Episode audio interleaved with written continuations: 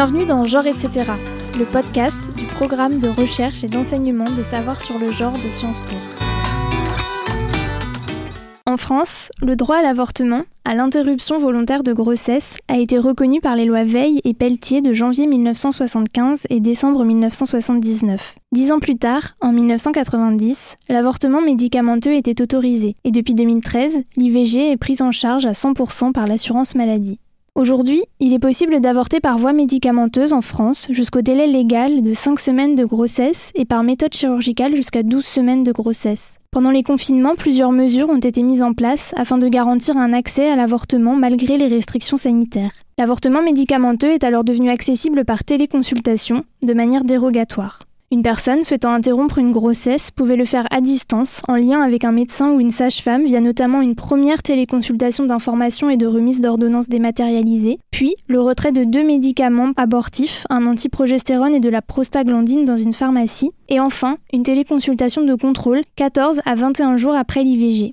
En 2021, une équipe interdisciplinaire de chercheuses et de chercheurs a étudié cet accès à l'avortement médicamenteux par téléconsultation. Hazal Ataï, doctorante au Centre de recherche politique de Sciences Po et la rapportrice de cette étude menée avec le soutien du laboratoire interdisciplinaire des politiques publiques de Sciences Po, a accepté de répondre à mes questions. Bonjour Hazal Ataï. Bonjour. Pour commencer, pourriez-vous nous en dire plus sur l'avortement par téléconsultation? Pourquoi en avez-vous fait un sujet de recherche? Bien sûr. Euh, du coup, l'avortement par téléconsultation, euh, c'est simplement une autre dimension et un autre mode de prise en charge de l'avortement. Et il est devenu possible grâce euh, au développement scientifique autour de l'avortement, ainsi la découverte de l'avortement médicamenteux dans les années 80 ici en France par Étienne Balieu. Et en fait, le médicament abortif était initialement appelé en tant que la pilule française, donc the French pill. Et, aujourd'hui, bien sûr, on a les possibilités numériques qui facilitent notre accès aux services de santé. Et donc, c'est un sujet vraiment à l'axe du progrès scientifique et numérique qui transforme la manière dont les femmes accèdent et vivent l'avortement et leur autonomie corporelle. Euh, donc quand on parle de l'avortement par téléconsultation, il s'agit des individus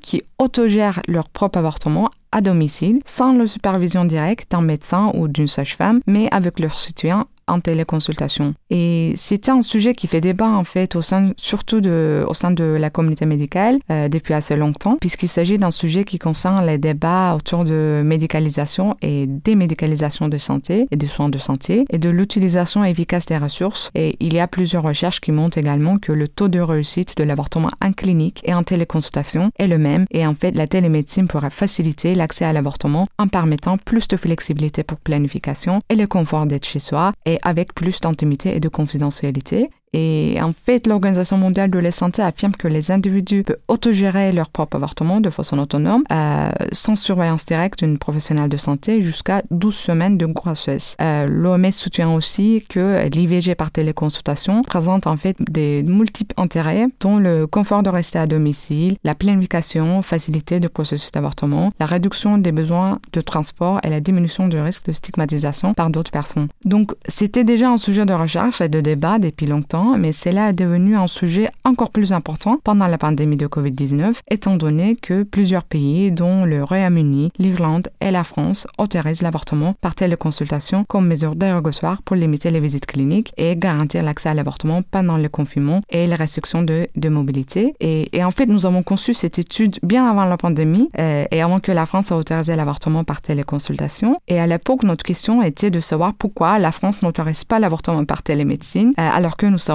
qu'il est sûr et qu'il peut être utile pour les femmes. Et puis la pandémie s'est produite et la France a commencé à utiliser la télémédecine pour l'avortement. Euh, alors maintenant, notre travail, euh, on n'est plus concerné par la façon dont cette mesure a été mise en place en France et ce qui va suivre euh, parce qu'il n'est pas adopté que à titre provisoire jusqu'à la fin du régime de sortie de l'état d'urgence sanitaire. Et donc votre équipe de recherche, elle était interdisciplinaire. Vous, vous êtes politiste et vous avez travaillé avec une économiste et quatre médecins. Pourquoi est-ce que c'était important de faire dialoguer ces différentes disciplines? Euh, Le sujet de l'avortement par télémédecine traverse différentes disciplines. Bien sûr, on est concerné par la médecine euh, et bon, j'ai déjà parlé un peu tout ce qui, il y a tous ces débats autour de médicalisation et de médicalisation, euh, mais aussi l'économie parce qu'il s'agit de l'efficacité du système de santé et de la délégation des tâches dans les prestations des des, soins de santé. Euh, cela concerne également la politique euh, parce qu'il s'agit d'une mesure dérogatoire adoptée en raison de la pandémie et qui a transformé la manière dont les femmes accèdent à l'avortement et la pratique. Euh, et surtout, travailler avec des chercheurs et des chercheuses de différentes disciplines nous a permis de réaliser et d'examiner vraiment toutes ces différentes dimensions de, de ce phénomène. Et le projet a été hébergé aussi au laboratoire interdisciplinaire des politiques publiques de Sciences Po. Et vraiment, ça fait une collaboration très enrichissante avec des différents chercheurs et chercheuses de différentes disciplines où nous avons vraiment réussi à finaliser l'une des premières études sur l'avortement par télémédecine en France. Et justement, on va parler un petit peu plus en détail de, de, cette étude. Euh, peut-être pour revenir un petit peu sur les données que vous avez utilisées. Euh, il y a quelques semaines, l'adresse, la direction de la recherche, des études et de l'évaluation des statistiques a publié des statistiques sur les IVG pratiquées en France en 2020. Et leurs chiffres, ils montrent que le nombre d'IVG en téléconsultation a augmenté pendant les confinements. Et je crois que vous avez fait les mêmes observations, mais avec des données de Women on Web. Est-ce que vous pourriez nous expliquer? Bien sûr, euh, nous sommes partis d'une question qui est pourquoi les femmes choisissent l'avortement par téléconsultation et nous avons voulu comprendre les expériences des femmes et leur motivation pour choisir la téléconsultation. Euh, et du coup, nous avons coopéré avec une euh, ONG canadienne euh, et ça s'appelle Women on Web qui est l'un des premiers services d'avortement par télémédecine et qui s'efforce de fournir des avortements par téléconsultation dans les pays avec euh, des lois restrictives. donc, nous avons été informés qu'elles reçoivent en fait des consultations et des mails d'aide de, de femmes qui vivent en France. Et nous étions donc conscientes qu'il existe un besoin et aussi une demande pour l'avortement par télémédecine en France. Et dans le cadre de notre étude, nous avons analysé les consultations en ligne remplies par les femmes françaises et les mails qu'elles envoyaient à Web pour demander de l'aide pour une IVG par téléconsultation tout au long euh, de l'année 2020. Et au total, euh, nous avons analysé les demandes d'aide de 809 femmes françaises sur Web. Et en tout, l'adresse dont je parlais tout à l'heure dénombre 728 avortements par téléconsultation en France en 2020, ce qui représente moins de 0,5% des avortements c'est donc une pratique plutôt, euh, plutôt rare. Mais au-delà des chiffres, votre étude essaye de montrer pourquoi les femmes choisissent d'avorter via téléconsultation. Qu'est-ce que vous avez trouvé? Euh, nous avons constaté que les femmes choisissent euh, l'avortement par téléconsultation pour des multiples raisons et, avec des motivations différentes. donc les raisons les, les, plus fréquemment citées par les femmes pour demander une téléconsultation étaient en fait les besoins et les préférences en matière de confidentialité, d'intimité et de confort, euh, juste après suivi par la pandémie du coronavirus. Euh, on a également noté une volonté d'autonomie pour l'avortement euh, parmi des participants à l'étude qui expliquent leur préférence avec l'IVG par téléconsultation par leur volonté d'autogérer leur propre avortement. on a donc conclu que les motivations pour l'usage de la téléconsultation dans le cadre de l'IVG médicamenteuse vont au-delà des conditions uniques de la pandémie. Est-ce que vous avez remarqué des différences générationnelles entre les femmes jeunes et moins jeunes?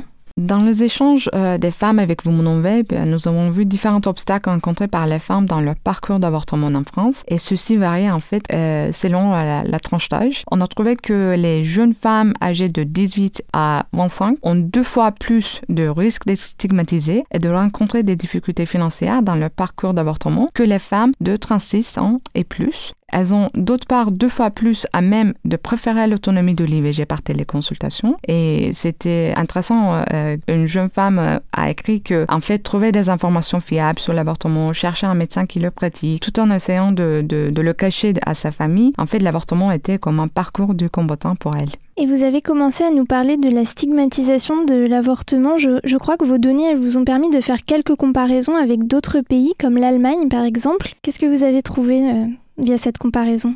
Avant cette étude euh, qu'on a menée sur la population française, on a aussi mené une autre étude en Allemagne où nous avons collecté euh, et analysé exactement les mêmes données euh, et nous avons maintenant la possibilité de comparer ces deux cas, l'Allemagne et la France. Et, du coup, nous avons constaté que la stigmatisation de l'avortement en Allemagne, donc perçue par les femmes qui ont rempli une consultation en ligne sur vos Web, est deux fois plus élevée que celle perçue en France et le coût en tant que barrière d'accès à l'avortement est deux fois plus pertinent pour l'Allemagne que pour la France. D'accord. Et je reviens un petit peu aux statistiques que j'évoquais tout à l'heure. Leur évolution, elle montre aussi que les pratiques évoluent. Donc, par exemple, en 2000, seulement 3 avortements sur 10 étaient réalisés de façon médicamenteuse. Et en 2020, 7 IVG sur 10 étaient médicamenteuses. Donc, cette évolution, elle s'explique notamment par une évolution du contexte et aussi des lois qui encadrent le droit à l'avortement. Est-ce que vous pensez que l'avortement médicamenteux par téléconsultation, qui n'est plus possible depuis septembre 2021, sera inscrit dans la loi française prochainement? Notre étude a montré que les motivations pour l'avortement par téléconsultation vont au-delà de conditions uniques à la pandémie? Donc il y aura toujours des femmes qui préfèrent la consultation aux cliniques et il y aura des femmes qui préfèrent euh, les cliniques aux téléconsultations. Donc cela devrait être en fait un choix euh, et une option que nous pouvons offrir aux femmes. Je pense qu'il y a un grand intérêt à continuer, euh, pour continuer avec l'avortement par téléconsultation après la pandémie, non seulement parce qu'il y a une demande, comme on a, on a montré dans notre étude, mais aussi pour respecter les choix, les besoins et les préférences des femmes et aussi pour faciliter leur parcours de soins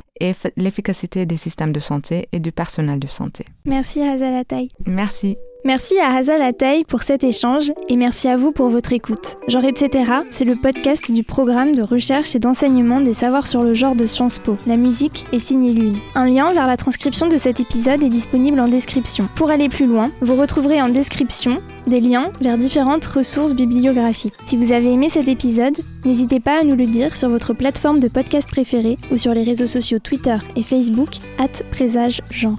À bientôt!